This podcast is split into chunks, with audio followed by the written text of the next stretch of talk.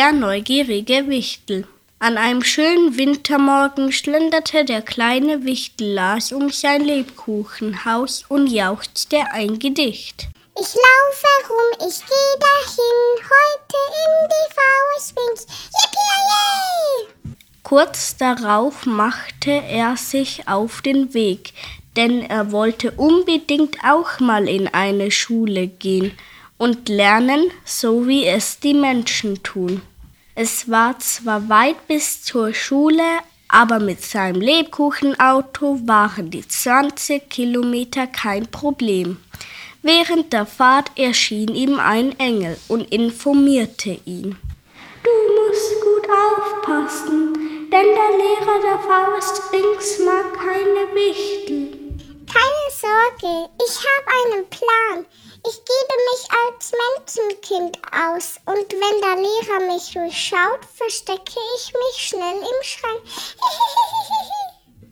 Rasch fuhr er weiter und als er ungefähr noch fünf Minuten von Bings entfernt war, fiel ihm ein, Oh nein, mein Lebkuchenauto fällt ja total auf in der Menschenwelt. Ich muss es irgendwo verstecken. Hm, am besten ich vergrabe es unter dem Schnee. Kurz vor der Ortseinfahrt stieg Lars aus und schaufelte sein Lebkuchenauto mit Schnee zu. Anschließend schlich er bis zur Schule. Er lugte um die Ecke und dachte, dass keiner ihn sehen könne. Jedoch hörte er plötzlich knarzende Schritte hinter sich.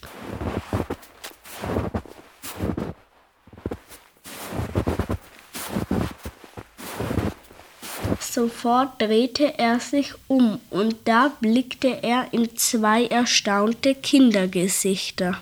Was ist das denn? Ja, habt ihr denn noch nie ein Wichtel gesehen? Da wurden die Augen der Kinder groß und sie riefen gleichzeitig Ein Wichtel? Ich glaub's ja nicht. Das, ist mega. Aber Kinder, bitte, bitte sagt es nicht eurem Lehrer, denn ich hab gehört, der kann Wichtel überhaupt ganz und gar leiden. Ich würde aber so gern mal in eine echte Schule gehen und wie ein Menschenkind tolle Sachen lernen. Könnt ihr mir da irgendwie helfen? Hm, komisch, das kann ich mir gar nicht vorstellen. Der ist ja sonst so nett. Aber gut, wir werden dich natürlich nicht verpetzen. Wir verkleiden dich einfach als Menschenkind und nehmen dich mit rein. Wir haben uns noch gar nicht vorgestellt. Mein Name ist Quentin. Du kannst aber auch Quetschi zu mir sagen. Und das ist meine coole Kollegin Vian. Und wie heißt du? Mein Name ist Lars. Lars Flocke. Die drei freuten sich und Quentin holte rasch seine Jogginghose aus dem Turnsack und seine Fließjacke aus der Garderobe. Gut getarnt ging Lars nun mit den beiden Kindern in die Klasse.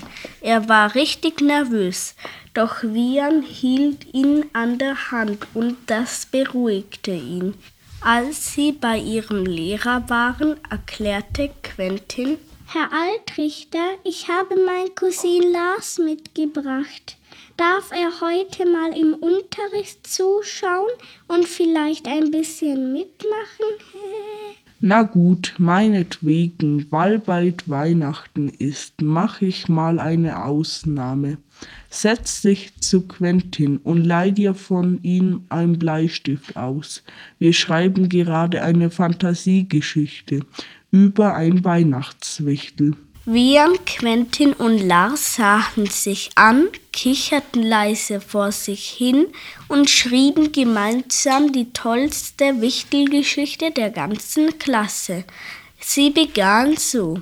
An einem schönen Wintermorgen schlenderte der kleine Wichtel Lars um sein Lebkuchenhaus und jauchzte ein Gedicht.